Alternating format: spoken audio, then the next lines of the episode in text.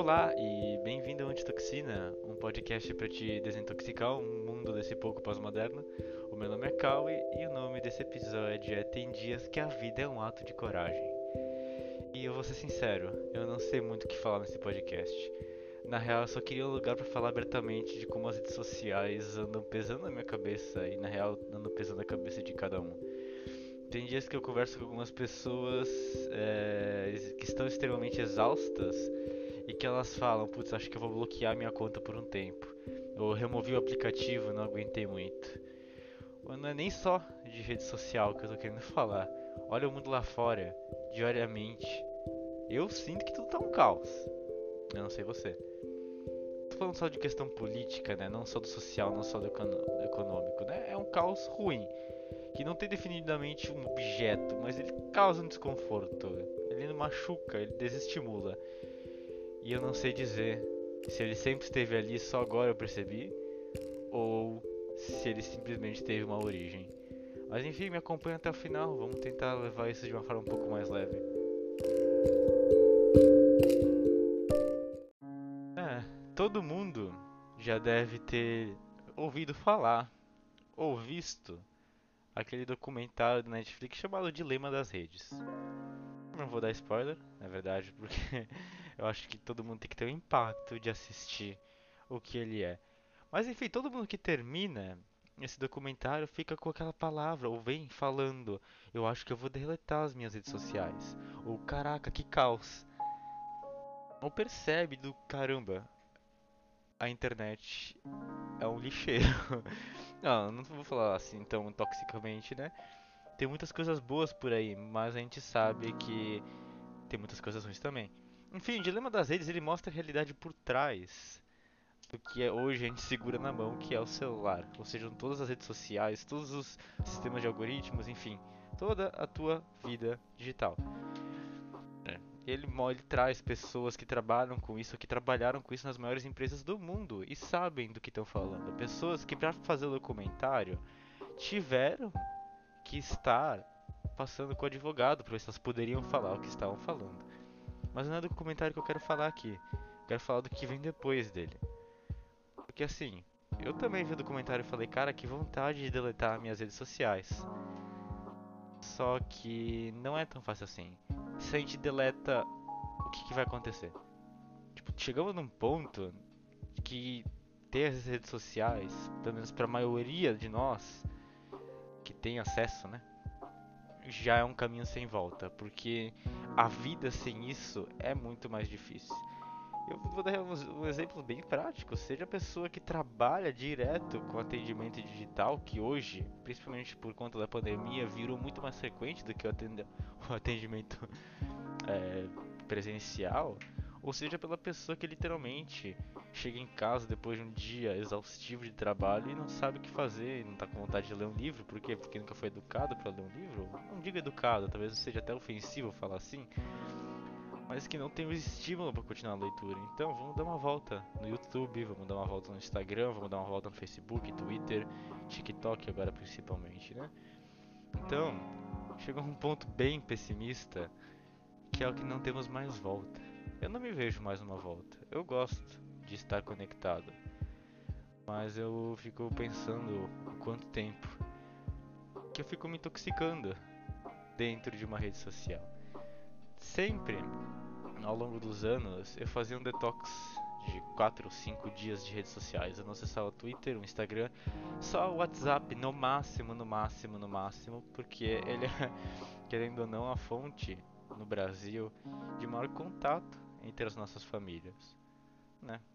A gente passa o dia inteiro fora, eu trabalho, faço faculdade. Tem dias que é 12 horas fora de casa, então eu precisava me comunicar de alguma forma, né?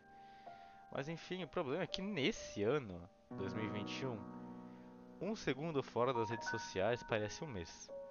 As coisas estão acontecendo muito rápido. Só que tem um problema nisso aí também. Né? Não é o fato que a gente não consegue se desconectar. É que quanto mais conectado a gente tá, mais exaustivo a gente fica. Tô gravando isso em novembro. Eu acho que desde o início do mês ninguém da minha faculdade consegue mais prestar atenção nas aulas de direito. E eu digo isso por mim também. Tá sendo muito difícil.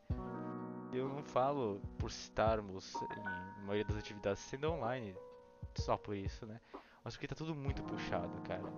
É muito difícil ficar nas redes sociais, porque elas distraem a gente, mas elas também nos afetam, tiram a carga do nosso dia, chega no final do dia a gente já tá não querendo pensar mais nada. Quer continuar fazendo alguma outra bobeira, o cérebro tá por assim dizer. E é difícil para mim lidar com que tudo que tá acontecendo em 2021 em olhar para as coisas e falar que eu não tenho mais muita energia nem para gravar esse podcast. Tanto que ele ficou em hiato por um bom tempo pelo que eu falava que era aquela minha tosse, que estava me irritando muito nos outros podcasts ou na minha vida. Só que eu acho que talvez isso também tenha sido uma das desculpas para eu parar de gravar um pouco. Pois eu estava um pouco exausto. Não estava tendo ideia, não estava conseguindo pensar em nada, minha vida, sei lá, estava sendo drenada, por assim dizer eu já comentei outro podcast que eu eu travava as redes sociais, lá, 45 minutos por dia de Instagram e 20 minutos de Twitter, né? O resto eu passava fazendo alguma outra coisa, ou até em outra rede social que eu vejo como menos nociva. Mas, nesse tempo, é o que mais me espantou agora pensando, nesse tempo que eu fiquei mal sem gravar o podcast, eu estendi muito mais o tempo do Instagram, sabe? Foi uma hora e meia foi 45 minutos de Twitter. Porque, cara, eu não queria pensar em nada, eu só queria estar ali rodando a rede social. Ou às vezes me frustrando com pessoas postando suas vidas perfeitas enquanto a gente tá aqui na correria e na luta. Mas enfim, né?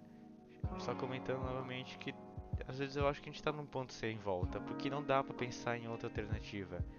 Pode ser terrível, pode ser é, maluco ver que, que eles fazem nas, por trás das redes sociais, mas essa é a realidade. Não é uma coisa que vai acontecer, o que pode ser impedida. É uma coisa que está acontecendo. Por mais que a gente crie leis, é, ou leis, ou sei lá, alguma forma de avisar o cliente ou pessoa, o usuário sobre o que está acontecendo, essa é a realidade. Vai sempre ter alguma coisa ali que é muito suja.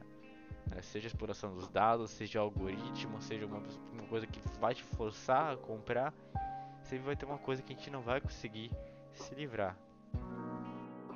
É, enfim, talvez esse seja um ponto muito exaustivo de se falar, mas bem repetitivo. Não tem volta. É pessimista, né? Vamos ver algumas coisas no mundo lá fora. A gente sabe que não tem volta, então o que a gente faz agora? Vai levando essa toxicidade? Talvez, eu não tenho certeza. Não, não vou bolar uma síntese. Mas tem uma outra coisa. Eu tava vendo o podcast do do do Mimimídias e da startup da Real. Acho que o nome do podcast é como o LinkedIn virou a rede social mais tóxica do mundo. Já comentei aqui, a rede social que tem a maior quantidade de coaches do mundo, né? Porque o LinkedIn antes, que era uma empresa, uma empresa não, né? Uma rede social para tu mandar teu currículo, para tu fazer teu uma rede social para para empresa, né? Para tu fazer teu currículo por lá, para tu encontrar empregos e tudo mais. Hoje virou uma esquina barata de sei lá, memes, piadas de, sei lá, alguma coisa bem esquisita de pessoas que se fingem de empreendedores, por assim dizer, ou que, sei lá, viraram coaches de carreira, viraram coaches de bem-estar e de estilos de vida, né? Tem aquelas publicações tipo, ah, trabalha enquanto eles durmam, ou alguém posta uma foto de uma casa bonita e, fala, e coloca a legenda. Sabe como ele conseguiu isso? Enquanto você ia pra balada, ele estava estudando e comprando tijolos e eu sei lá. Enfim, nesse podcast do Mimimídias, que é muito bom, mas é muito comprido, deve ter o quê? Uns 80 minutos talvez é, eles falam uma coisa que me chamou atenção para bolar o roteiro desse podcast aqui também, que é como as redes sociais elas criam o tipo, tipo cada rede social diferente cria um tipo de idealizado de pessoa para estar tá num palco, né, para estar tá num pódio assim. Não, esse estilo de vida, essa pessoa é aquela que a gente vê aqui, que deve ser o certo e que nos representa, né? Como o nosso porta-voz, seja dos nossos desejos, seja do que a pessoa está falando, ou seja da expectativa que nós colocamos sobre as coisas. Aquela pessoa é meio que uma síntese. Eu fiquei pensando, tentando fazer o que, que eu vejo que o Twitter e o Instagram, as duas principais redes sociais, bolam. Enfim, eu cheguei num ponto que me incomodou um pouco, né? No Twitter você vai ouvir, né? Bolei de formas frases simples. No Twitter tu vai ouvir como você consegue ser feliz. Tem tanta gente sofrendo no mundo. No Instagram você vai ouvir o seguinte: como você consegue sofrer. Tem tanta gente sendo feliz no mundo. E agora eu vou tentar bolar um pouco, desenvolver esse pensamento. No Twitter a gente sabe que as pessoas são mais militantes, né? Ou pelo menos o, o, algoritmo faz a gente perceber isso. Independente do teu posicionamento político ou do que você defenda, a parte mais forte do Twitter é a parte da militância, de defender ideias. Ali também é onde é que você posta discursos curtos e rápidos que vão se difundir rapidamente. O que gera o duplo sentido, que tem um negócio bem perigoso aí no meio, né? Que é a questão de poder gerar discursos que antes não eram para ser ofensivos, mas se tornam.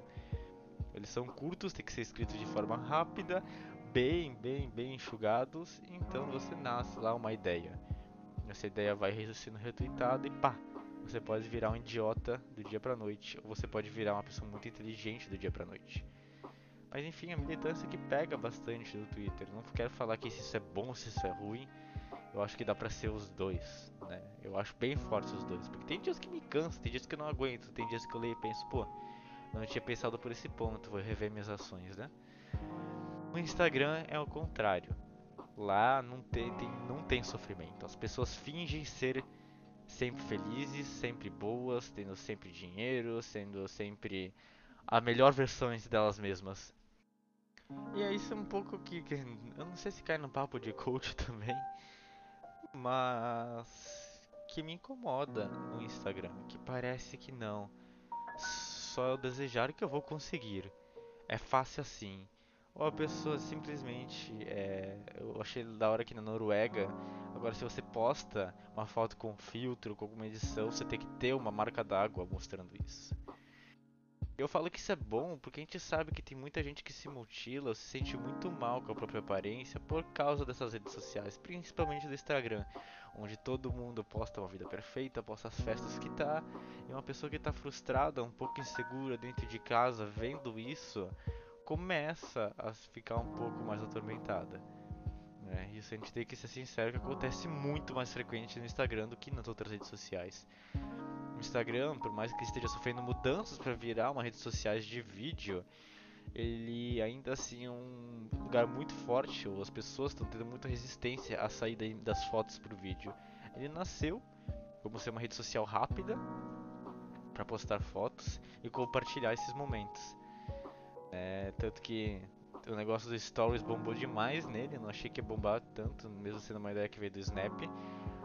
Mas enfim, o Instagram sempre mostrou isso, tipo, como é que você consegue sofrer? Tem tanta gente sendo feliz, isso a gente vê pelo Reels também.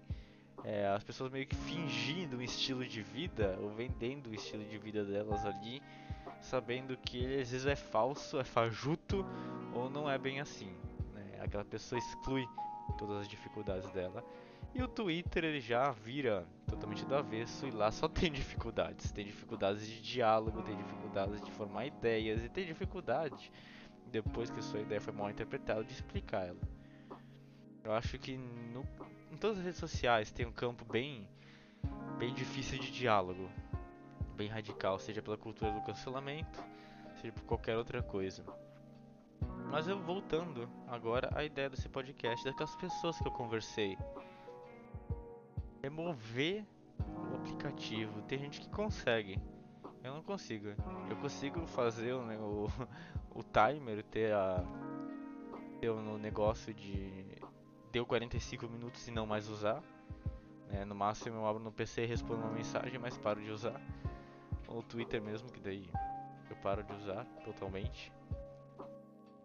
Mas excluir o aplicativo para alguns gera muita ansiedade, porque daí tu fica sem saber o que está acontecendo, que remete àquela ideia de que um segundo hoje perdido de uma notícia, de algum acontecimento, pode ser catastrófico. É, mas eu fico pensando até quanto está bem informado tá me fazendo bem.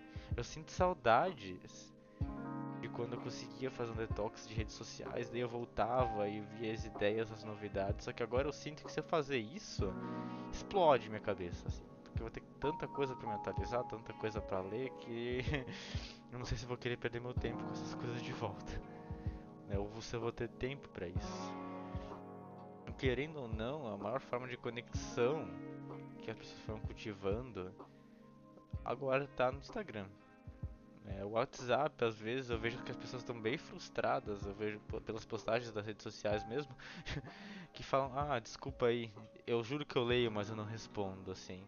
Mas tu vê essa pessoa compartilhando muitas coisas nos stories, então é um, é um, é um diálogo complicado, né? Só que outro ponto é que o Twitter, ele virou um 880. As pessoas usam o Twitter muito, muito, muito, muito para se firmar ou para elevar os egos delas, seja nos discursos que você faz, porque o algoritmo dele é muito forte de pegar sempre as pessoas que pensam igual a você e jogar na tua tela. Isso é muito forte no Twitter, muito forte no Twitter, porque lá aparece não só das pessoas que tu segue, né? E nisso tu vê, pô, essa pessoa pensa igual a mim, ela ganhou 40 mil curtidas, eu me sinto bem, né? Mas aí tu vai vendo, e Twitter na real é um lixão de pessoas sendo agressivas outras, umas com as outras que não conseguem dialogar ideias diferentes. É, sempre tem só uma via, ou tem duas vias, a certa e a errada. Não tem uma terceira, ou não tem a forma de não estar certo nem estar errado. É só uma opinião. Né? Eu sempre uso o exemplo das músicas. Pô, qual cantor você prefere? Eu falo, pô, não prefiro nenhum cantor. Eu acho que eu gosto de todo mundo que eu escuto. Mas daí as pessoas ficam meio com o cara, não, mas deve ter algum que tu acha melhor. Pô, pode ter sim, mas não pre pre pretendo pensar muito nisso. É sempre difícil, principalmente no Twitter, é, não esboçar um melhor um pior, um certo ou errado, um é um mal e um bom mesmo, né? Não dá para todo mundo curtir músicas diferentes, né? Mas o Twitter vira um lugar de meme mesmo também muitas vezes. Eu não sei dizer mais o que é, como definir essa rede social. Porque todo tudo lá tá um caos. Eu acho uma coisa que me incomodou bastante foi um dia que a MC Drica, se eu não me engano, é, ela apareceu na, na Times Square, na, na capa do Spotify. Eu achei aquilo sensacional mesmo. E outro dia apareceu Luísa Sonza lá. Aí no dia que, que a Luísa Sons apareceu, as pessoas começam, tipo, elogiaram ela e tudo mais. E falaram assim, pô, muito legal ter uma brasileira, gaúcha, não sei o que. É bissexual, verdade. Acho que o cara eh, que, que colocaram lá foi bissexual. Pô, muito legal ter uma, uma brasileira, gaúcha, bissexual aparecendo em Nova York. E outra pessoa simplesmente puxou assim, ah, prefiro a MC Drica, que é preta, lésbica, e também apareceu na Times Square, e as pessoas se quebraram no pau por causa desse comentário. Muito forte, muito forte dos dois, assim. Eu fico pensando, pô, não dá pra ter orgulho das duas? Cara, sensacional MC Drica ter aparecido lá, que ela apareceu por primeiro, né? Eu tenho que confirmar se o nome é MC Drica, meu Deus. É, é, é sim, é sim, é sim. não tô falando asneira. É, mas é sensacional que ela tenha aparecido, porque ela tem uma história muito, muito intensa. Mas é muito legal que a Luísa Sonza tenha aparecido também. Não dá pra ter orgulho que duas brasileiras aparecerem, e ainda que são da cena do funk, que é uma característica mais forte que a gente tem do Brasil nos últimos tempos na música. É, eu acho que isso e o, o rap e o hip hop talvez sejam os dois mais fortes. Mas não dá pra ter orgulho das duas, nem ter uma melhor nem ter uma pior. Ambas estão nessa área, ambas têm músicas singulares, características próprias e é muito legal dessa forma. E histórias próprias, né? Cada um tem a sua história ali. A MC Drica, preta, lésbica e periférica ela alcançou esse lugar que é motivo de dar orgulho para a família dela, para todo mundo, na real para ela, ela tem que ser orgulho dela mesma, né? Eu acho isso muito legal e orgulho de nós brasileiros que aparecemos lá, que ela foi nossa porta-voz. E a Luísa Sonza que é bissexual, branca, gaúcha, mas que também é porta-voz do Brasil em muitas de suas músicas. Independente de quantos cantos do mundo escolha. Isso é uma verdade. Escolha não, que escutem elas, né? Isso é uma verdade. É, eu fico agoniado de como o Instagram e o Twitter gostam de criar dualidade, né? Dicotomia. Sim, tem que ter um bom e um ruim. Não, essa aqui é melhor. Não, essa aqui é pior. Eu acho que dá pra gostar das duas. Eu acho que eu tenho uma música de cada uma que eu gosto. Apesar que eu não escuto elas muito. Porque não é tanto assim meu estilo, mas dá pra colocar ali e sem alancar uma melhor ou uma pior. Pô, são músicas diferentes, com características diferentes. Apesar de às vezes estarem no mesmo estilo, e é isso. Né? O Twitter ele vem corroendo essa questão do diálogo, de ter duas coisas boas, de ter é, mais de duas coisas boas, na verdade. Sempre tem que ter um melhor e um pior. A gente fica pensando, então, se a pessoa tá com uma vida boa, então ela é a melhor. E eu sou a pior, eu tô frustrado. Eu estou me olhando por esse calendoscópio aqui pensando, caraca, ele tem tudo que eu queria ter. Ou ele fala que eu quero falar. Às vezes. Ou ele fala que eu não quero falar, mas ele é apoiado nisso. Então talvez eu esteja mal, talvez eu esteja ruim, talvez eu seja pior. Não pense, né, a gente tenta romper isso um pouco hoje em dia, criando uma, as pluriverdades, as multiverdades, mas é difícil. Eu me sinto bem difícil falando sobre isso. Eu acho que o Instagram é uma das redes sociais mais tóxicas que eu tenho frequentado nos últimos tempos, porque uma coisa é você consumir o conteúdo, outra coisa é você olhar os comentários de quem consome esse conteúdo. As pessoas no Instagram, elas, nossa, elas não têm filtro nenhum do que, que elas vão falar. No Twitter, elas até têm um filtro, mas é por medo de sofrer uma represália, ser cancelado, por assim dizer. Pois muitos movimentos começaram pelo Twitter e isso é legal, né?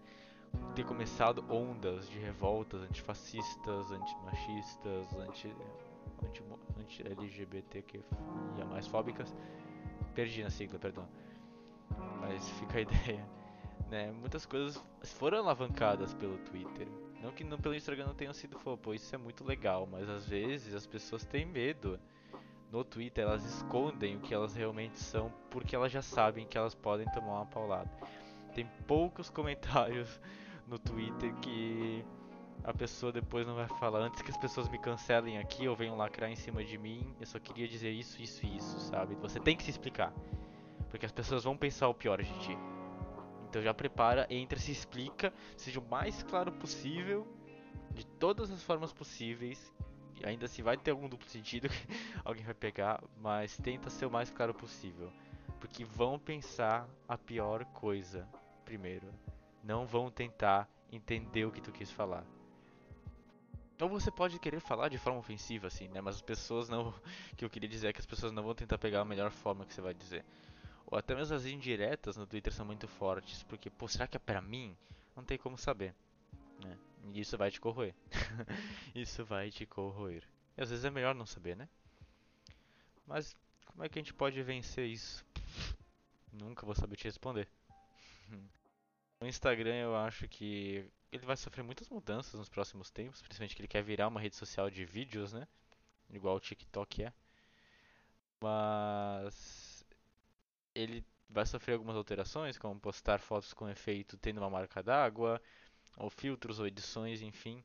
Talvez isso expanda pro resto do globo. Talvez não. É um chute que vai ficar em aberto aqui. Mas as pessoas vão tomando mais consciência, pois tem páginas críticas muito fortes dentro do Instagram. Tem páginas é, que falam sobre assuntos interessantes. A principal delas eu acho que é o.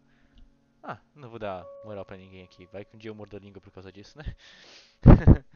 Mas o Twitter já tem umas ideias mais contraditórias. Porque o Twitter é uma terra sem leis, né? É um lixão. Lá tem a batalha de, elo, de egos, né? Não tem diálogos. As pessoas estão lá pra, pra buscar treta, né? Ou pra buscar seu ego sendo amaciado. De alguma forma. Acariciado, não amaciado. Mas, eu acho que tem muitas pessoas hoje em dia que estão trabalhando em criar zonas de diálogo no Twitter. Ou esse medo das pessoas terem de ser canceladas está falando, está mostrando para elas, não, não, não, calma aí, calma aí, vamos tentar pensar diferente. Não, vamos, vamos, vamos conversar com calma. Não, vamos estar aberto a mudar de ideias, né? Uma coisa que falta em todas as redes sociais são pessoas entrarem em uma discussão dispostas a mudar de ideia ou dispostos a ouvir o que o outro tem para falar e não só falar sua própria ideia é, para ter o ego acariciado, como eu falei.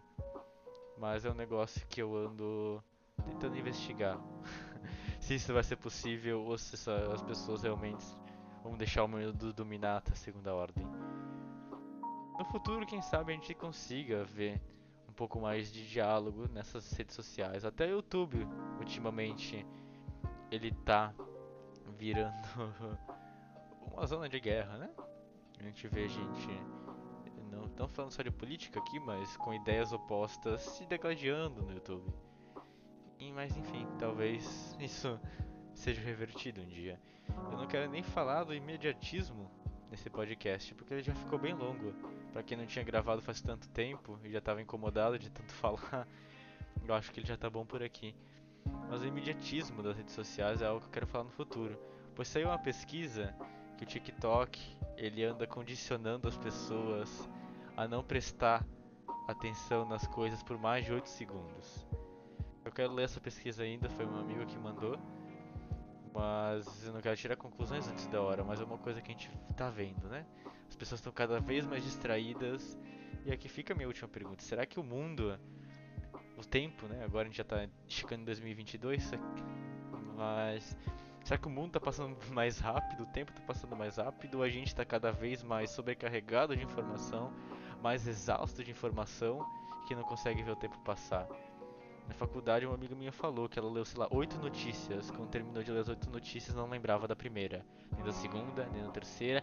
Mal e mal da quarta, a quinta um pouquinho, a sexta lembrava, a sétima já estava cansada de ler, não lembrava, e a oito só porque estava na memória.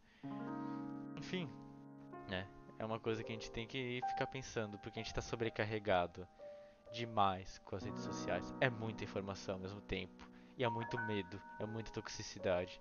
E cada vez a gente está se acuando mais e só deixando no fluxo, porque não tem outra alternativa no momento. Não tem como pensar diferente no momento.